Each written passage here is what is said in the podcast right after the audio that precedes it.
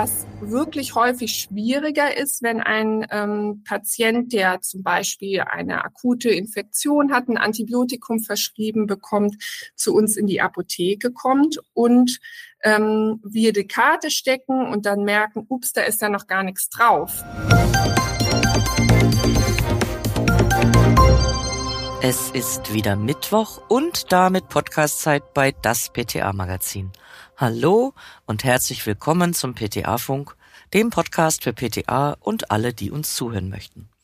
Mein Name ist Julia Pflegel und ich bin die Chefredakteurin des Magazins. Gesundheitskarte reinstecken, E-Rezept abrufen, Medikament abgeben. Keine Formfehler, kein Papierrezept bedrucken. Eigentlich sollte die Einführung des elektronischen Rezepts in der Apotheke so einfach sein. Pustekuchen. Seit einem Monat wissen Sie bestimmt am besten, dass die bundesweite Einführung des E-Rezepts im HV oft für Frust und Wartezeiten sorgt. Mein Kollege und Online-Redakteur Christoph Niekamp hat mit Apothekerin Anna Schultheiß aus Hamburg gesprochen. Sie hat bereits 2020 im Zuge eines Pilotprojekts Erfahrungen mit E-Rezepten gesammelt. Ob ihr die Erfahrungen aus dem Pilotprojekt helfen und welche Fehler sie bemängelt, hören Sie in dieser Episode. Ich wünsche Ihnen viel Spaß beim Zuhören, empfehlen Sie unseren Podcast PTA Funk gern weiter und liken nicht vergessen.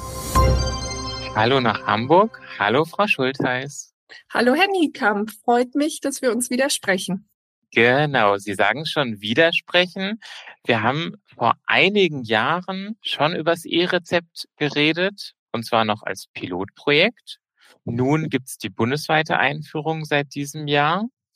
Und wir sprechen nochmal über das E-Rezept. Schön, dass Sie sich Zeit nehmen. Ja, danke. Gerne. Sie haben inzwischen ähm, gewechselt, sind nicht mehr in Wandsbek, sondern ja. in Eidelstadt. Und jetzt die erste Frage, das beschäftigt ja alle in der Apotheke, das E-Rezept ist da. Wie klappt bei Ihnen denn die Belieferung von E-Rezepten nach dieser Einführung?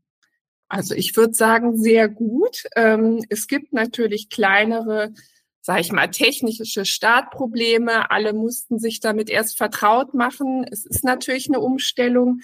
Auch für die Kunden äh, merkt man, das war am Anfang doch eine große Skepsis da, gerade bei der älteren Patientengruppe, die nicht so technisch affin ist, würde ich mal sagen, oder die kein Smartphone besitzt. Aber sobald man dann mal ein Rezept, äh, ein E-Rezept beliefert hat, haben sich doch die meisten Zweifel in Luft aufgelöst und mittlerweile sehen wir auch, dass es ähm, oder die Vorteile davon, dass es einfach eine Zeitersparnis ist und die Wege etwas kürzer sind. Okay, Sie sagen, das ist eine Zeitersparnis im Gegensatz zum ähm, rosa Papierrezept. Und welche Wege genau verkürzen sich oder fallen weg? Ja, also Zeitersparnis ist es einmal, finde ich, bei der Belieferung selber. Der komplette Rezeptdruck entfällt ja. Auch die jetzt von uns Apothekern, die Kontrolle der Rezepte ist auch äh, folgt, ähm, elektronisch. Da kann unser ähm, Kassensystem uns schon ganz viel abnehmen, was so Formfehler und so weiter angeht. Genau, überhaupt die Fehlerquote ist gesunken, weil ja, der Arzt muss ja ein bestimmtes Medikament auswählen und da ähm, fallen schon ganz viele Unklarheiten von vornherein weg. Und dann gibt's noch eine Zeitersparnis natürlich, wenn gerade in Zeiten von Lieferengpässen, wenn meine Rückfrage äh, mit dem Arzt erfolgen muss, dass der Patient nicht erst wieder rüberläuft in die Praxis, dort alles klärt und mit einem geänderten Papierrezept zurückkommt, sondern wir können das wirklich oftmals kurz am Telefon klären die Praxis ändert das Rezept und der Patient kann bei uns kurz warten in der Apotheke und läuft dann zufrieden mit seinem Medikament nach Hause. Also das ist eine enorme Ersparnis für uns und für die Patienten. Und dadurch sind die Wege natürlich auch kürzer. Mhm. Jetzt haben Sie gesagt, kurz am Telefon klären mit den Praxen. Wie klappt insgesamt die Kommunikation mit den Ärztinnen und Ärzten? Ja, recht gut, wobei wir schon merken, ähm, dass auch in den Praxen noch ja, da noch Schwierigkeiten vorherrschen, was vor allem so den Zeitablauf angeht. Was wirklich häufig schwieriger ist, wenn ein Patient, der zum Beispiel eine akute Infektion hat, ein Antibiotikum verschrieben bekommt, zu uns in die Apotheke kommt und wir die Karte stecken und dann merken, ups, da ist ja noch gar nichts drauf. Und das häufig daran liegt, dass die äh, Praxen das zum Teil so handhaben, dass der Arzt die Rezepte erst zum Beispiel nach, äh, nach der Sprechstunde am Mittag signieren. Das ist natürlich für den Patienten selber richtig blöd, weil die sind krank, die wollen ihr ähm, Antibiotikum holen, schnell nach Hause ins Bett und wenn das dann noch nicht da ist und sie unter Umständen erst nach Hause und dann wieder losgehen, also das sind so, sage ich mal, Probleme noch, die die bisschen blöd sind und die sich noch ändern müssen. Und auch sonst die Kommunikation ähm, ist ja vorgesehen oder dass wir die auch jetzt elektronisch ähm, handhaben können mit diesen KIM-Nachrichten. Das sind also wie verschlüsselte E-Mails, die zwischen ja, Akteuren der im Gesundheitswesen, also zwischen Ärzten und Apotheken, aber auch anderen Gesundheitsberufen ausgetauscht werden können das wird für unserer Meinung nach noch viel zu wenig genutzt. Da bekommen wir zum Teil dann auch noch mal ein elektronisches Rezept per, per Fax und da wollen wir ja gerade weg von. Ja, also so soll es ja eigentlich nicht ablaufen. Sie haben die ähm, Stapelsignatur schon angesprochen, dass genau. das so ein bisschen die Abläufe in manchen Arztpraxen nicht so ganz ideal sind fürs E-Rezept. Sie haben gesagt, Formfehler sollten eigentlich nicht vorkommen. Haben Sie trotzdem irgendwelche Probleme, dass manchmal was falsch eingegeben wurde von Ärztinnen oder Ärzten? Ja, das hatten wir auch schon. Also wir haben einen Zahnarzt im Haus und der hat in der ersten Zeit oder als er die ersten E-Rezepte ausgestellt hat, grundsätzlich keine Dosierung mit angegeben. Die ist aber ja nun mal Pflicht bei den bei der äh, Ausstellung des E-Rezepts und das ist jetzt kein großes Problem. Da ruft man dann einmal an. Wir haben das kommuniziert und dann hat er das auch geändert oder eingestellt. Das sind nochmal so Themen, die ähm, aufkommen. Ja. Ja. Das hört sich doch gut an. Und insgesamt hört es sich so an, als wären die Apotheken irgendwie besser vorbereitet auf das E-Rezept als viele Arztpraxen. Das würde ich auf jeden Fall sagen. Vielleicht sind bei uns die Anreize ja auch bisschen höher.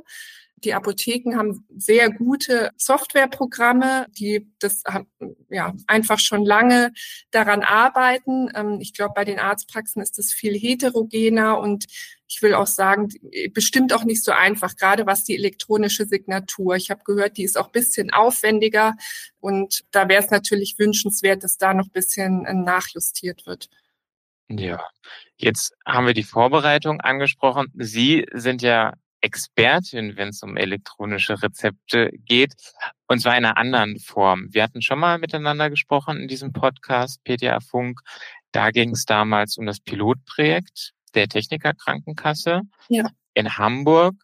Ähm, in ihrer ehemaligen Apotheke haben sie da teilgenommen und schon viele elektronische Rezepte beliefert.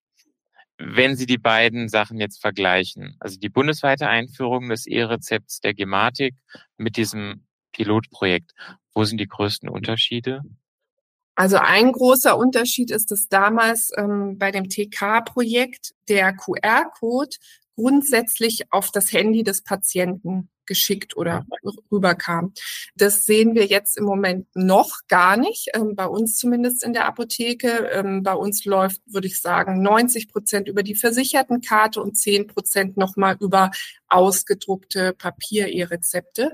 Also das war so der Weg vom Patient war ganz anders, wird sich ja auch noch ändern, denke ich mal. Aber das war ein großer Unterschied äh, von der Bearbeitung selber. Eigentlich gab es kaum Unterschiede. Das war damals natürlich noch nicht so ausgereift, dass man einzelne Kommentare äh, hinschreibt oder dass äh, einem das Programm gleich darauf hingewiesen hat, dass eine Dosierung fehlt. Das ist jetzt schon ausgereifter, aber äh, an sich die Bearbeitung war damals schon sehr einfach und sie ist es auch geblieben, also sehr Genau. Und dann waren es damals natürlich von der Patientengruppe, da hat eine diabetische Schwerpunktpraxis teilgenommen.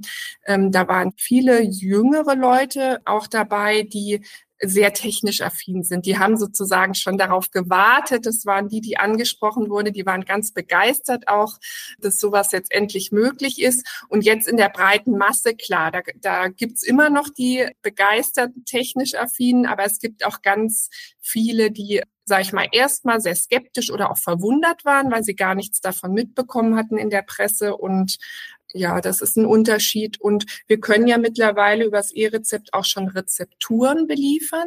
Das ging damals natürlich auch nicht. Das waren so die Standardmedikamente, ganz normale Arzneimittel. Und da sind wir jetzt schon einen kleinen Schritt weiter.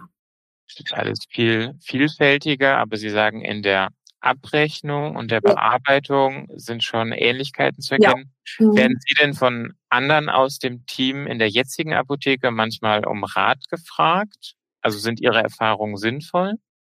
Ähm, ja, also auf jeden Fall in, im Hinblick darauf, dass ich, glaube ich, ähm, damals schon so bisschen, ja, mir die Angst oder die ähm, so bisschen, ja, ist ja so, man hat vor allem, was neu kommt und gerade vor so großen Änderungen hat man ja doch immer so bisschen Hemmnisse oder Angst. Und ich glaube, die äh, wurden mir damals komplett genommen. Und ich konnte sehr positiv jetzt dem Wechsel entgegensehen und hoffe, dass ich das auch jetzt bei uns ins Team tragen konnte ja, technisch erarbeiten wir uns das gemeinsam.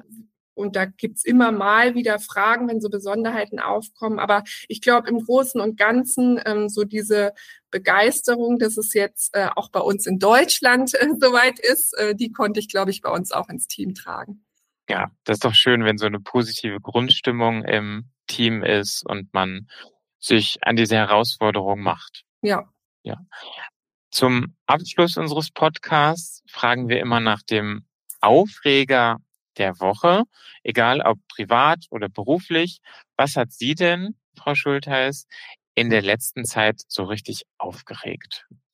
Mm, also beruflich muss ich sagen, war für mich ein ganz großer Aufreger die ähm, der Umgang mit den Entlassrezepten, die wir jetzt äh, ja hinnehmen müssen. Und da regt mich so auf, dass so kleine Formfehler letztendlich dazu führen, dass die Patienten nicht gut beliefert werden können. Und äh, sowas regt mich richtig auf, weil gerade im Notdienst zum Beispiel, wir haben alles da, der Patient kann super versorgt werden und äh, dann steht da eine 7,7 anstatt einer 7,5 und dann muss ich dem Patient sagen, nee, tut mir leid, da müssen Sie erstmal selber in die Tasche greifen und sowas finde ich ganz schade und da habe ich mich tierisch drüber aufgeregt. Das muss geändert werden. Auf jeden Fall, da fühlt man sich so machtlos. Genau, genau. Und äh, ja, es ist einfach für alle, also sowohl fürs Krankenhaus als auch für uns, als auch den Patienten blöd und sowas muss nicht sein. Ja, dann hoffen wir auf Besserung. Vielen Dank, dass Sie sich die Zeit genommen haben für diesen zweiten Podcast ja, mit Ihnen. Und ich wünsche weiterhin viel Erfolg. Dankeschön. Tschüss. Tschüss. Das war unsere aktuelle Episode vom PTA Funk dem Podcast von das PTA Magazin. Danke, dass Sie zugehört haben. Wir freuen uns über Downloads, Likes und Kommentare. Auf Wiederhören bis zum nächsten Mal.